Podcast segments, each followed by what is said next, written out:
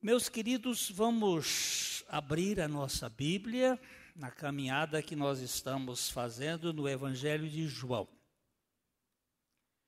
É, nós temos andado aqui neste Evangelho, esta acho que é a 126.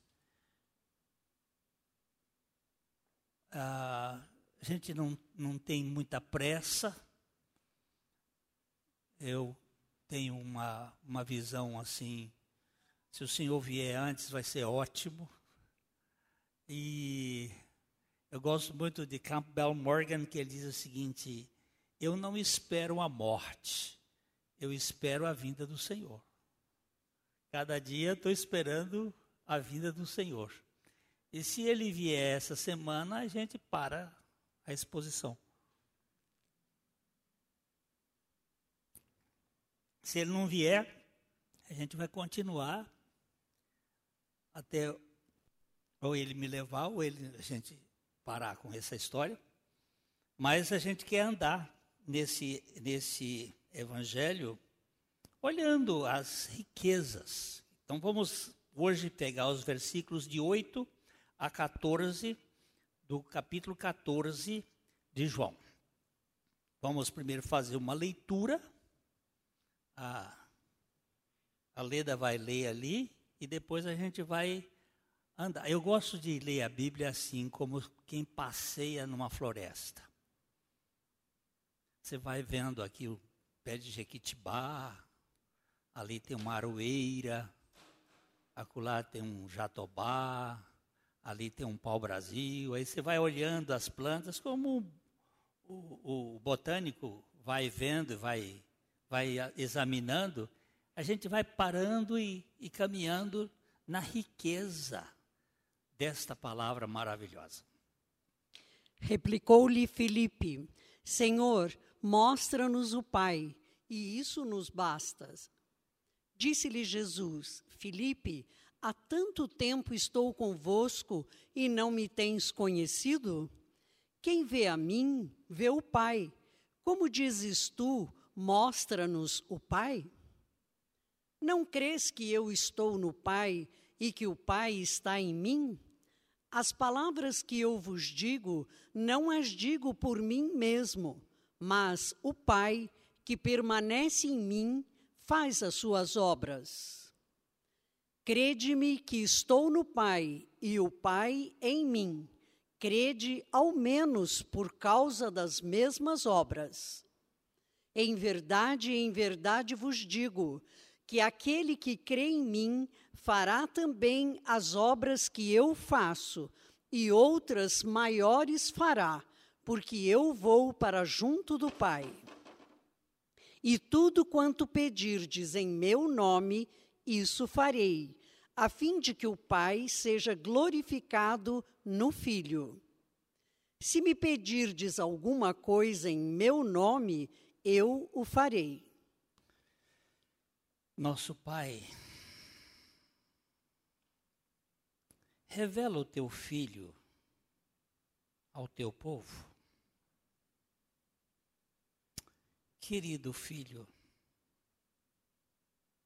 revela teu Pai aos teus irmãos. Santo Espírito,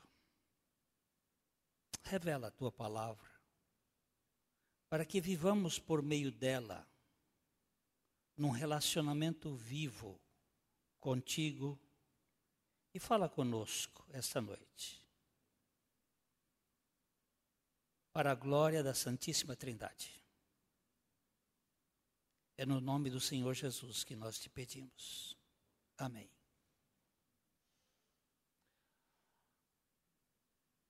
Se vocês puderem baixar essas cadeiras da frente ou do, do lado, para não, não haver aquele batido de vez em quando, porque às vezes isso desconcentra. Muito obrigado.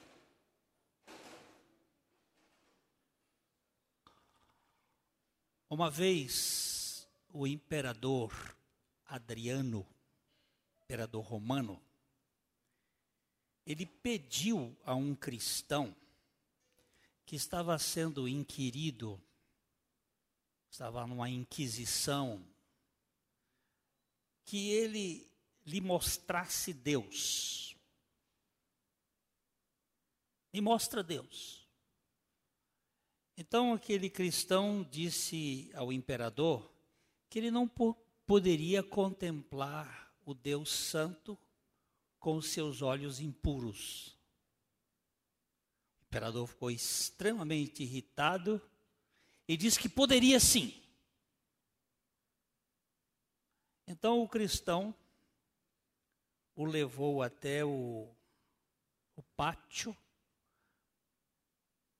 com solapino e disse para ele: Olha lá, olha lá, fixe os olhos lá. E o imperador começou a olhar, mas o sol intenso, ele não conseguia, e disse: Não consigo ver. E o cristão disse: Se Vossa Majestade não consegue ver um astro da criação do meu Deus, como Vossa Majestade quer ver o meu Deus? Há um velho hino do cantor cristão que diz assim: Se nos cega o sol ardente, quando visto em seu fulgor, quem contemplará aquele que do céu é criador? Patriarcas, nem profetas. O chegaram a avistar, nem Adão chegou a vê-lo, antes mesmo de pecar. Agora, Filipe quer que Jesus mostre o Pai. Vamos ler o versículo 8 outra vez. Capítulo Replicou, 14, verso 8.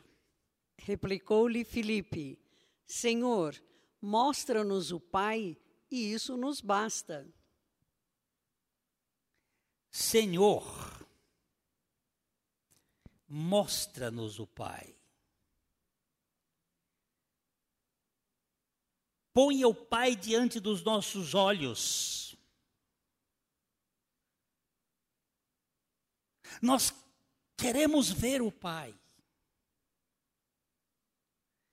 Aqui nós vemos os discípulos de Jesus fazendo questionamentos. Esses capítulos 13, 14, aqui é exatamente no finalzinho, antes da cruz. Poucas horas depois ele ia, ia ser julgado e depois no outro dia ele ia ser condenado. E o Senhor estava sendo é, atacado com uma série de perguntas. Primeiro foi Pedro. Nós já vimos isso há uns domingos atrás.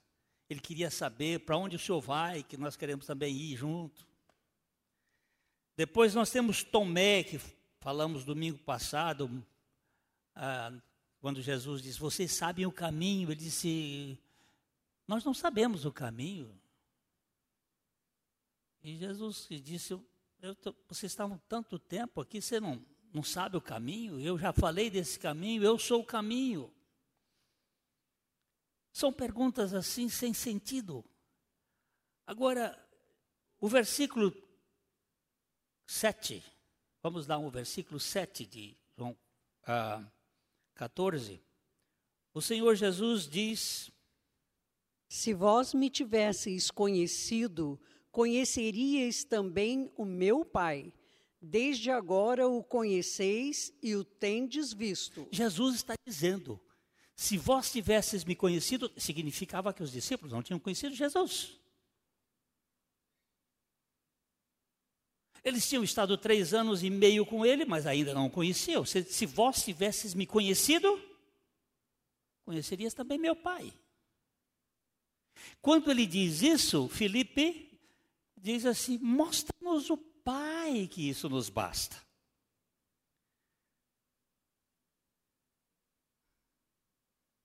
Esses questionamentos, eles provam a nossa limitação de compreender as coisas espirituais. Felipe queria o impossível. Ele queria ver Deus. Deus está numa outra dimensão. Ele é impossível de ser visto por olhos humanos. Moisés teve essa, esse questionamento também.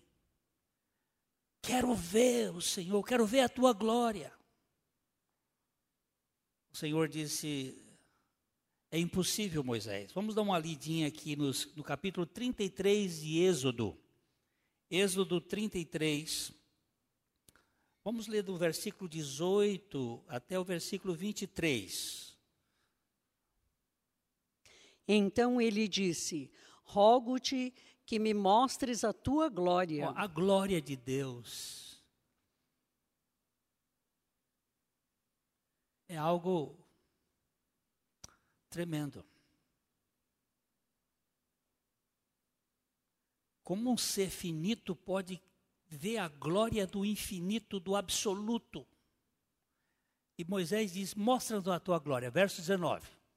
Respondeu-lhe: Farei passar toda a minha bondade diante de ti e te proclamarei o nome do Senhor Terei misericórdia de quem eu tiver misericórdia, e me compadecerei de quem eu me compadecer. Olha que coisa maravilhosa. Ele disse: ó, ele vai, o Senhor está falando de modo muito didático com Moisés. Ele disse: Olha assim, Moisés, eu farei passar a minha bondade diante de ti.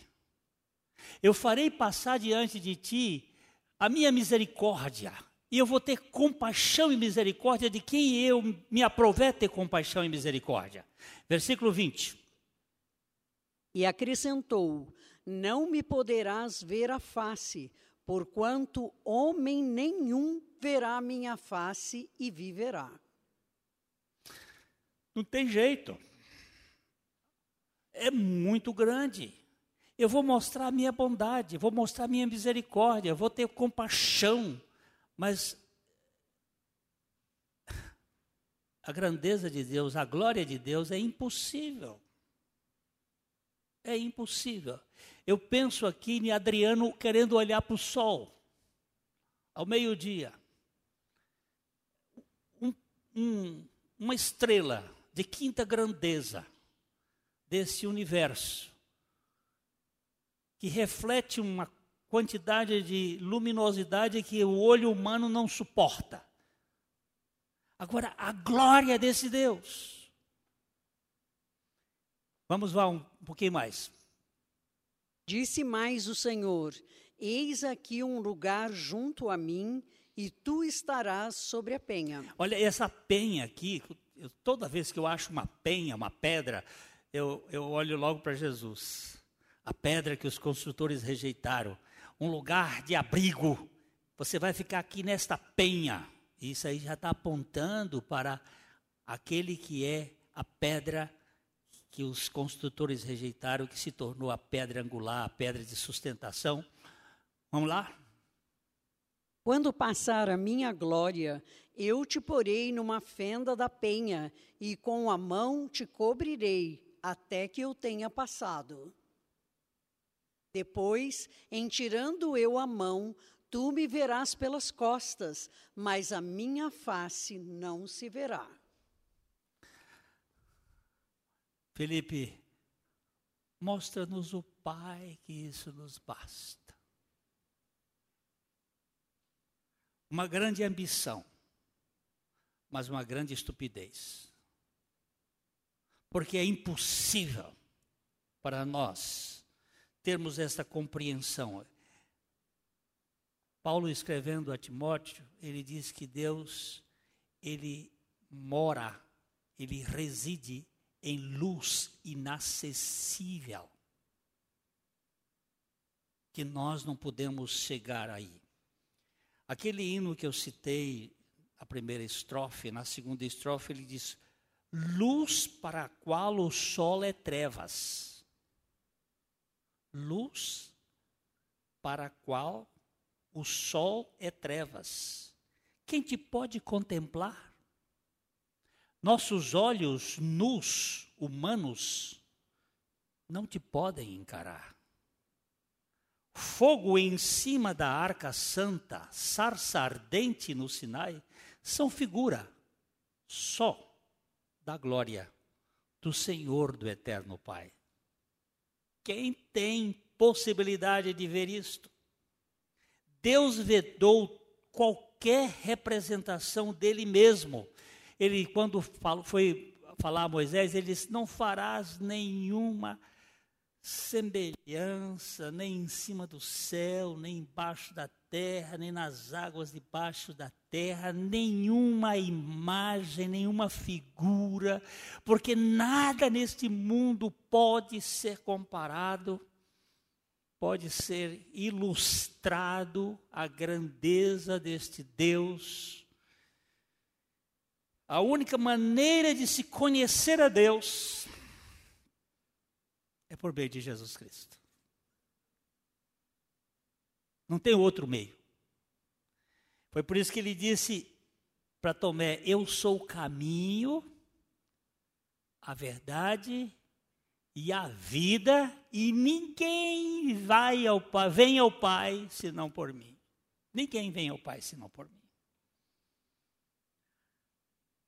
A natureza revela Deus, o Criador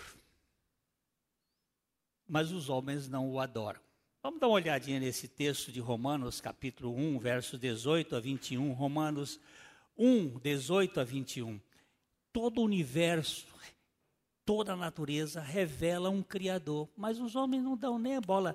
Hoje, o Big Bang é mais importante do que a verdade da palavra de Deus. As pessoas acreditam mais numa possibilidade sem inteligência do que numa inteligência que você não pode explicar.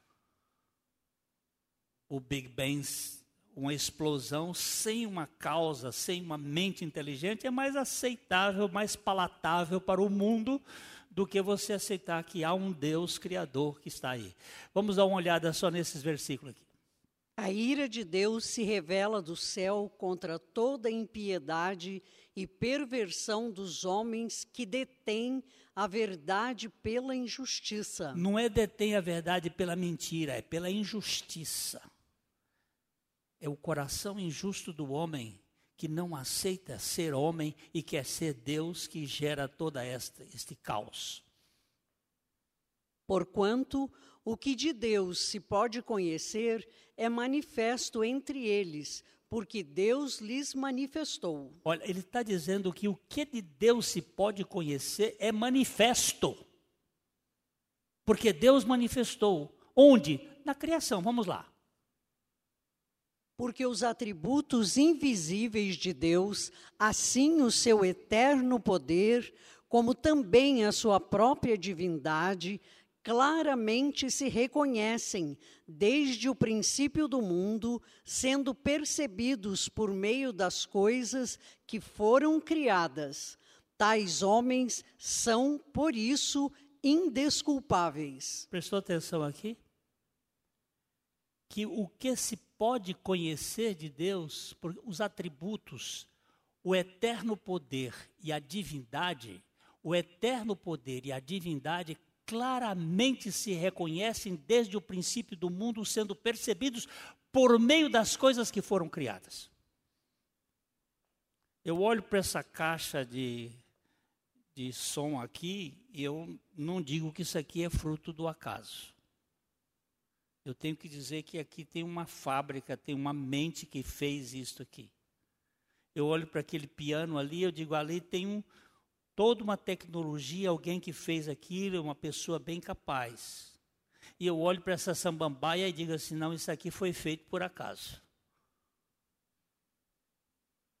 Um negócio que tem uma ordem de vida, uma célula. Eu não quero mais do que, eu não quero mais do que um átomo para me deslumbrar diante de Deus.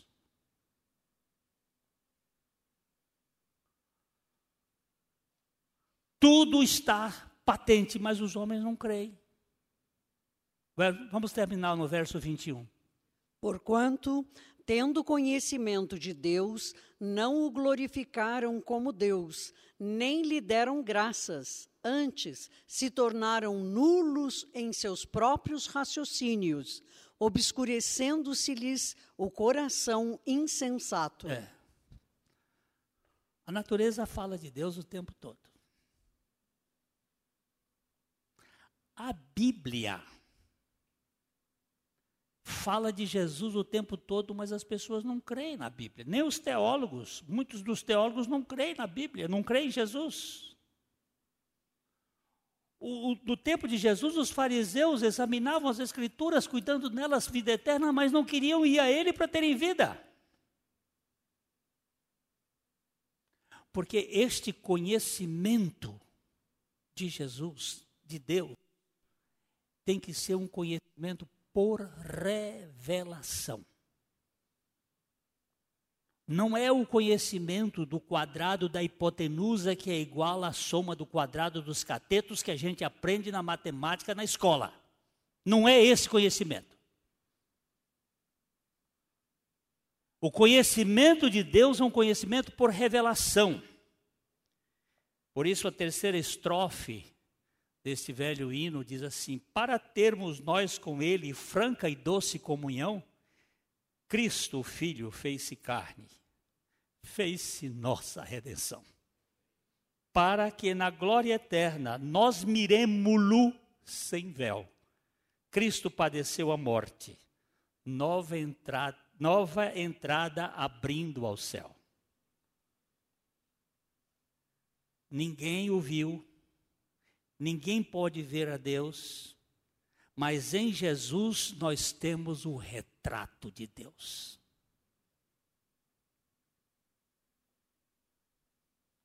O título dessa mensagem é A Fotografia do Pai. Você olha para ele diz aqui. Aqui está tá um, está o outro.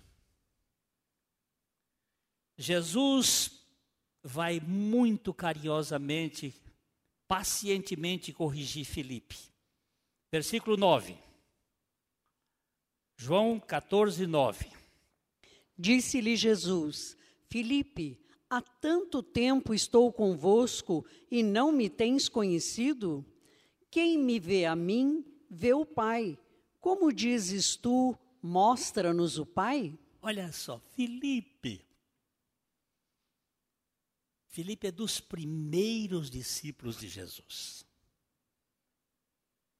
Daquela aquela turma que veio logo no início.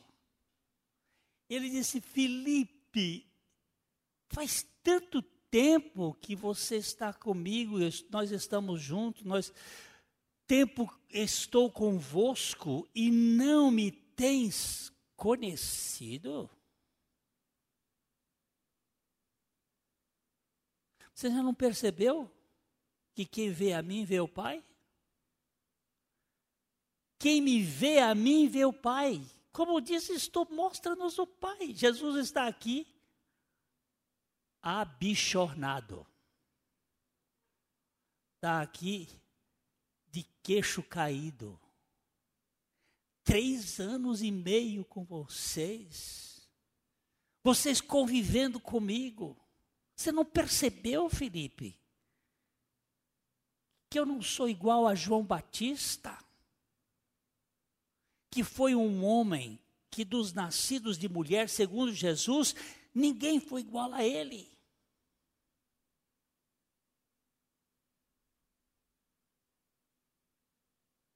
Você não percebeu que eu não sou igual a, a essas pessoas? Quem vê a mim vê o Pai, Felipe.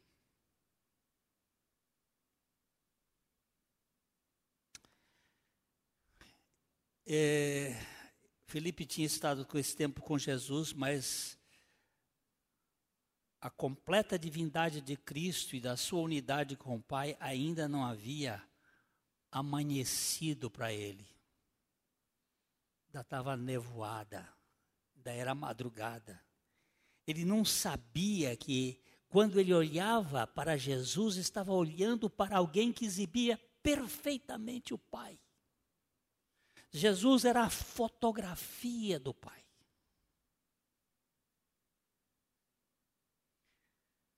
Essa passagem do Evangelho nos ajuda a entender esse tipo de visão que a gente precisa compreender aqui. Nós precisamos entender que o Pai e Jesus, eles são perfeitamente ah, um em unidade e em vontade, mas são pessoas diferentes. Nós temos a Trindade com três pessoas, mas com uma só vontade. E os atributos são os mesmos. Mas há uma passagem aqui no Evangelho que eu gostaria de chamar a atenção de vocês para ela. É João capítulo 20, os versículos de 1 a 8. É, aqui nós vamos ver o verbo ver de várias maneiras. O verbo ver é preciso ser, que a gente entenda aqui. No primeiro dia da semana, Maria Madalena foi ao sepulcro de madrugada, sendo ainda escuro, e viu que a pedra estava revolvida. Eu só queria que você prestasse atenção nesse verbo aqui.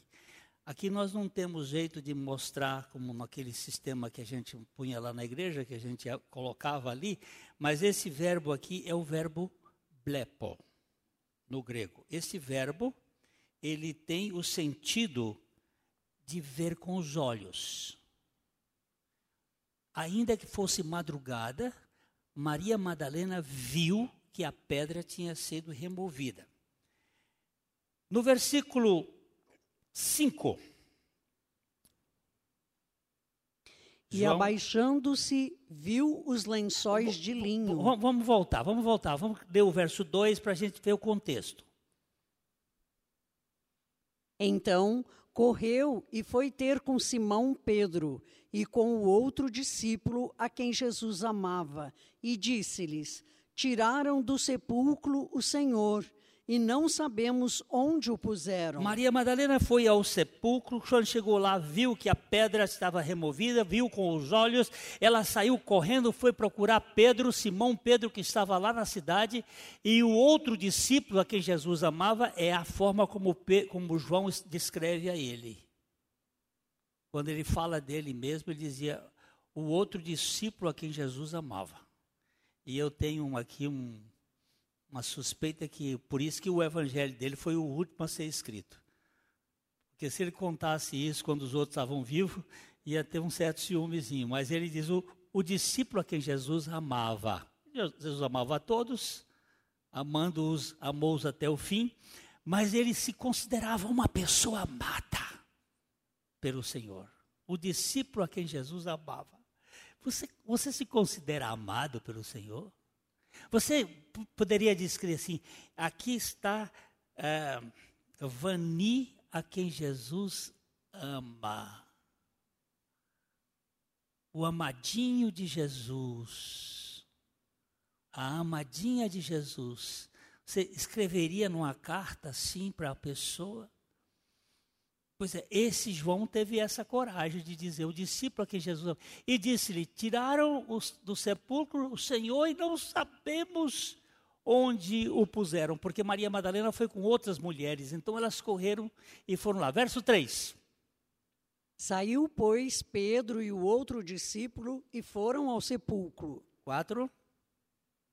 Ambos corriam juntos, mas o outro discípulo correu mais depressa do que Pedro e chegou primeiro ao sepulcro. E abaixando-se, viu os lençóis de linho, todavia não entrou. Esse verbo ver aqui também é o verbo blepo. Ele chegou, ele entrou, ele viu. Vamos para frente um pouquinho, verso 6 e o 7. Então Simão Pedro, seguindo-o, chegou e entrou no sepulcro. Ele também viu os lençóis e o lenço que estivera sobre a cabeça de Jesus, e que não estava com os lençóis, mas deixado num lugar à parte. Agora aqui tem uma coisa: o verbo mudou. No português é viu, viu, viu. Só que no, no grego não é viu, é theorel. Que significa olhar atentamente, examinando a coisa. Pedro, quando entrou, ele não entrou e simplesmente viu. Porque tem muita gente que ouve ou escuta, mas não ouve. Escuta a palavra de Deus, mas não ouve. Você escutou? Escutei. O que, que ele disse? Mas não ouviu. Porque o ouvir exige obediência. Aqui também o ver, aquele ver ali é um ver superficial. O blepo é um ver das coisas, eu estou vendo. Mas aqui não, Pedro vai e pouquinho mais ele, ele examina. Mas esse ainda não é a visão que você precisa. Veja o versículo 8 e 9 agora. Então entrou também o outro discípulo, que chegara primeiro ao sepulcro e viu e creu. Ah, pode parar aqui. Aqui o assunto encerrou. Esse verbo ver não é o mesmo. Esse verbo ver aqui é outro verbo, da origem do verbo roral, que significa voltar os olhos, a mente e a atenção e discernir para poder crer.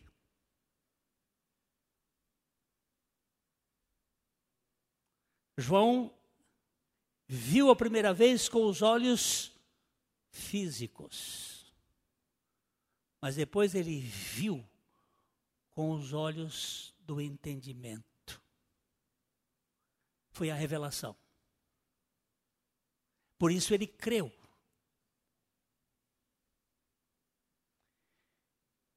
Isso aqui explica um pouco o que Jesus estava dizendo para para Filipe. Filipe, há tanto tempo que eu tenho estado com vocês e vocês não me conhecem. Vocês estão me vendo, mas vocês estão me vendo por fora. Vocês não estão tendo a revelação. Vamos ler agora um pouquinho mais os versículos 10 e 11 de João 14. Não crês que eu estou no Pai e que o Pai está em mim? As palavras que eu vos digo, não as digo por mim mesmo, mas o Pai que permanece em mim faz as suas obras.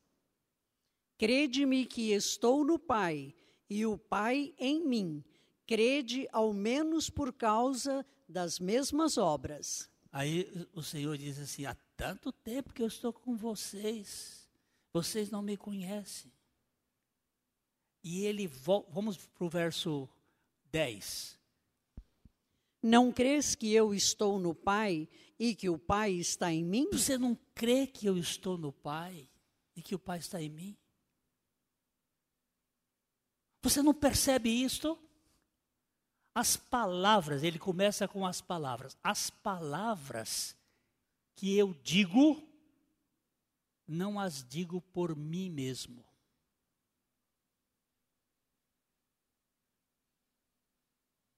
Não são minhas as palavras, mas o Pai que permanece em mim faz com que as palavras se tornem obras. E isso só é possível por causa da sua identidade com o Pai. O Evangelho de João, ele, ele narra sete sinais messiânicos que não poderiam ser feitos a não ser pelo Senhor.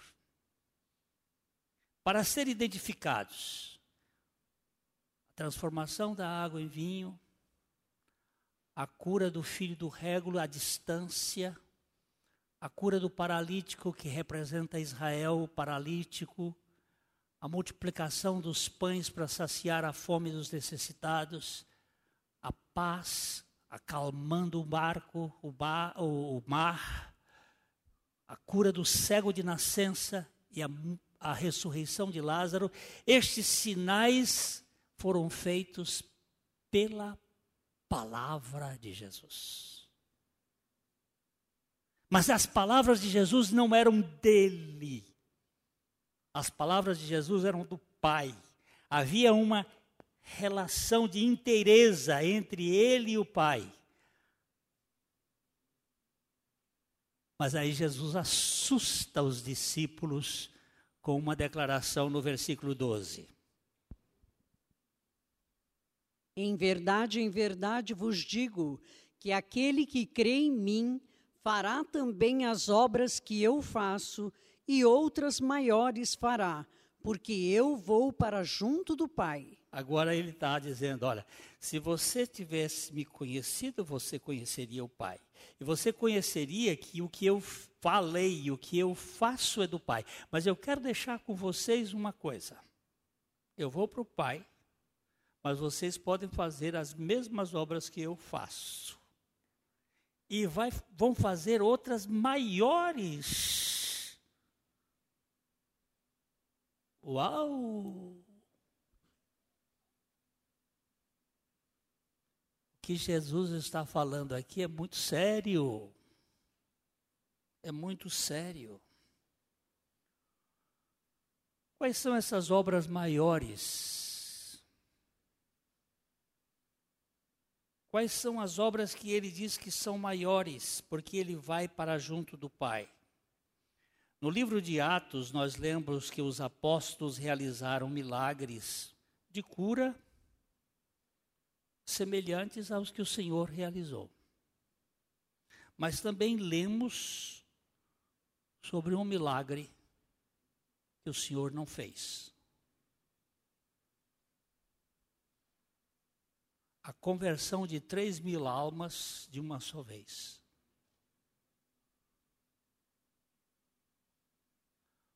Porque depois nós vamos ver o Senhor dizendo que ele vai rogar o Pai para enviar o outro advogado, que é o assunto que faremos, falaremos no, na próxima vez que estivermos aqui. Acho que vai ser lá mais para frente.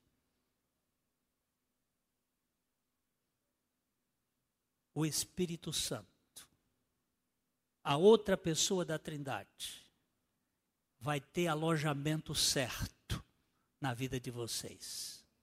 E vocês vão fazer coisas maiores do que aquelas que eu faço.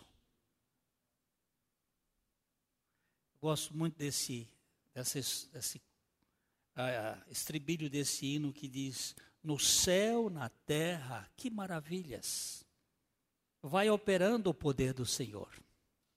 Mas seu amor aos homens perdidos das maravilhas é sempre a maior. Curar uma pessoa é algo maravilhoso, mas salvar uma vida, uh, não tem dimensão. Sabe por quê? Porque o mundo inteiro não vale a salvação de uma alma. Então Jesus veio com esse objetivo de salvar vidas, não foi de curar pessoas. Curar pessoas era uma, um processo da sua revelação. Mas o objetivo principal dele foi, sem dúvida, a evangelização das almas, o conhecimento do processo redentivo que ele veio trazer. É maior salvar almas do que curar corpos. Quando o Senhor voltou ao céu, ele foi glorificado e o Espírito Santo foi enviado à terra, e através do poder do Espírito Santo, os apóstolos realizaram milagres maiores do que o Senhor Jesus realizou. Eu vou e vou orar por vocês. Eu conto com as orações de Jesus hoje. Ele está lá no céu, orando por mim e por você, para que nenhuma alma daquelas que ele salvou se perca. É uma das coisas da salvação eterna, é que nós temos o Senhor intercedendo por nós. Vamos dar uma olhadinha nesse texto, não anotei aqui, mas é Hebreus capítulo 7, versículo 25. Acho que sim. Se não for, a gente procura.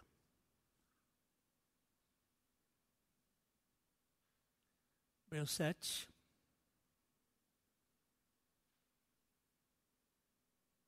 Por isso, pode salvar totalmente os que por ele se chegam a Deus, vivendo sempre para interceder por eles. É isso mesmo. Por isso, também pode salvar totalmente os que por ele se chegam a Deus, vivendo sempre para interceder por eles. Quantos crentes tem aqui agora? Ah, eu estou vendo que esses crentes daqui são tudo bola murcha. Olha só. Por isso também pode salvar totalmente ou perfeitamente, completamente, aqueles que por ele se chegam a Deus, por meio de Jesus, ele vivendo sempre para interceder por eles. Nós contamos com as orações do Senhor Jesus e ele pode fazer coisas maiores do que ele fez usando você e a mim. Senhor, isso pode parecer uma presunção de nossa parte, mas aqui estamos. Usa-nos para a tua glória. Que consolo, não é, meus irmãos? Vamos ver o versículo 13. João 14, 13.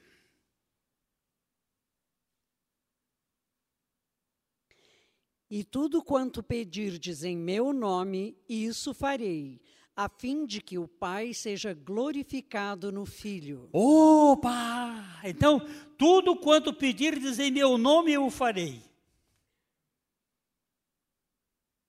Que consolo ter sido para os discípulos saber que, embora o seu Senhor estivesse deixando, eles podiam orar ao Pai em seu nome e receber seus pedidos. Mas esse versículo não significa que o crente tem, pode obter tudo o que quiser de Deus. A chave para entender a promessa está na palavra em meu nome. Tudo o que você pedir em meu nome. E esse meu nome não significa botar o nome dele no fim da oração. Muita gente fala em nome de Jesus, amém. Aí fala até o, o nome de Jesus, amém, é rapidinho. A, a, a cumprida, a petição, vai, vai, vai, vai, vai, vai, quando chega no. Em nome de Jesus, amém. Não é bem isto. É pedir as coisas que glorificam o Pai, como o Filho glorificou o Pai e glorifica o Pai.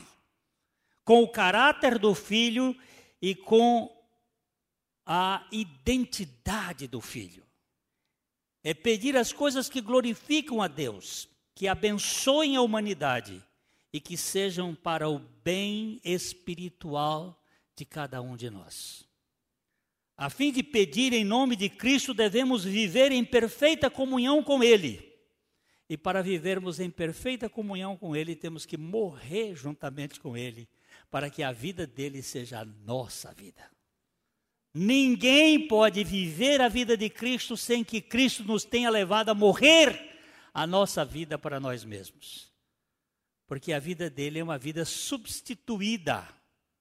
Ele tira a nossa e põe a dele. Ele tira a vida da lagarta e põe a da borboleta. Só para entender que são uma mudança. Pedir as coisas em nome de Jesus não é um refrão, é a identidade que nós temos de comunhão com Cristo. O Pai é glorificado no Filho porque o Filho só deseja as coisas que são agradáveis aos olhos do Pai. À medida que as orações dessa natureza são apresentadas e concedidas, grande glória é trazida ao Pai. George Miller foi um cristão que viveu ah, no século XIX. Ele, ele montou um orfanato. Naquele orfanato passaram 10 mil crianças durante 60 anos. Houve épocas de ter duas mil crianças, duas mil crianças no orfanato. Duas mil crianças comendo, vestindo e sendo educadas nas escolas, sem pedir um, um pene, um tostão a quem quer que fosse, senão ao Pai. E nunca aquelas crianças tiveram fome, passaram necessidade, porque o Pai supriu todas as suas orações, trazendo suprimento de alimento, de roupa, de dinheiro, de coisas. E até hoje, se você quiser, pode ir a Bristol, na Inglaterra. Agora a pandemia não deixa, mas estão lá os edifícios que foram construídos por George Miller. Passaram mais de 6 milhões de libras esterlinas num período de 60 anos, que atualizado hoje dá mais de 600 milhões de dólares, sem pedir um vintém a ninguém, só diante do Pai porque ele queria uma única coisa: a glória de Deus. A glória de Deus. Vamos para o versículo 14 para a gente terminar. Se me pedirdes alguma coisa em meu nome, eu o farei. Repete. Se me pedirdes alguma coisa em meu nome, eu o farei. E aqui o Senhor fez a repetição do que ele tinha dito anteriormente. É uma ênfase. Jesus está dizendo aos seus discípulos: isto é a verdade. Viva no centro da minha vontade. Ande em comunhão comigo e peça tudo que seja para a glória do meu Pai. E as orações de vocês serão respondidas.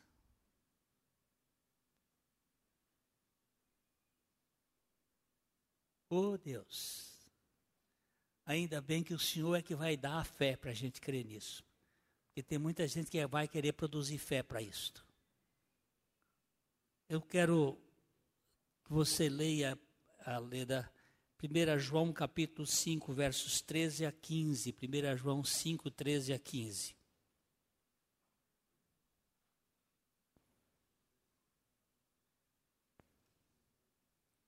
Estas coisas vos escrevi, a fim de saberdes que tendes a vida eterna, a vós outros que credes em o nome do Filho de Deus. E esta é a confiança que temos para com Ele, que se pedirmos alguma coisa segundo a Sua vontade, Ele nos ouve. E se sabemos que Ele nos ouve quanto ao que lhe pedimos, estamos certos de que obtemos os pedidos que lhe temos feito. Agora vamos voltar agora para o versículo uh, ah, 13 ele diz assim: Estas coisas, João dizendo, vos escrevi, escrevi para a igreja, a fim de que, a fim de saberdes que tendes a vida eterna e a vós outros que credes em o nome do Filho de Deus. É no nome do Filho de Deus, na identidade do Filho de Deus, na pessoa do Filho de Deus.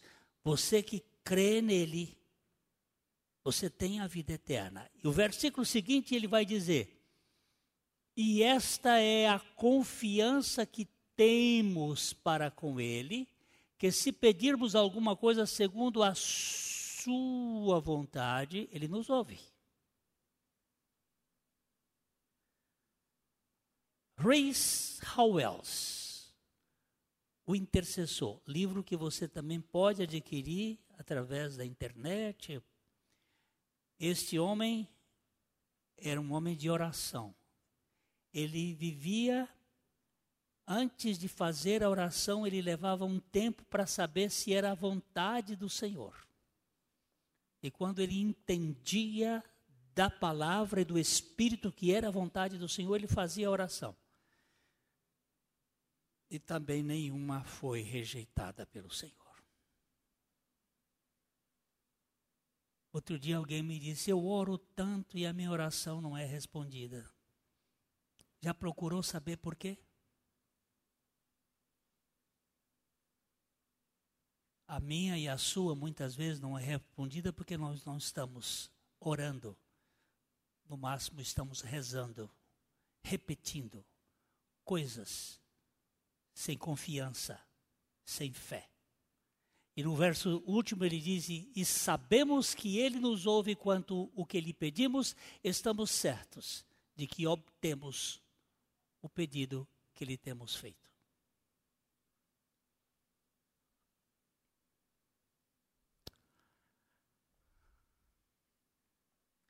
Eu vou concluir lendo o texto numa outra versão que me parece que fica. Jesus disse aos discípulos: Vocês me têm acompanhado todo esse tempo e ainda não me entendem? Ver a mim é ver o Pai. Então, como vocês podem perguntar: onde está o Pai? Mostra-nos. Vocês não creem que eu estou no Pai e que o Pai está em mim? As palavras que eu digo não são simples palavras. Eu não as digo por conta própria o Pai que vive em mim, ele transforma cada palavra que eu falo num ato divino. Creiam em mim. Eu estou no Pai. E o Pai está em mim. Se não conseguem crer nisto, creiam no que vem, minhas obras. Quem confia em mim fará não apenas as coisas que eu faço, mas poderá até mesmo fazer coisas bem maiores, porque eu, em meu caminho para o Pai, vou a vocês, vou dar a vocês o privilégio de fazer a mesma obra que eu tenho realizado. Podem contar com isso.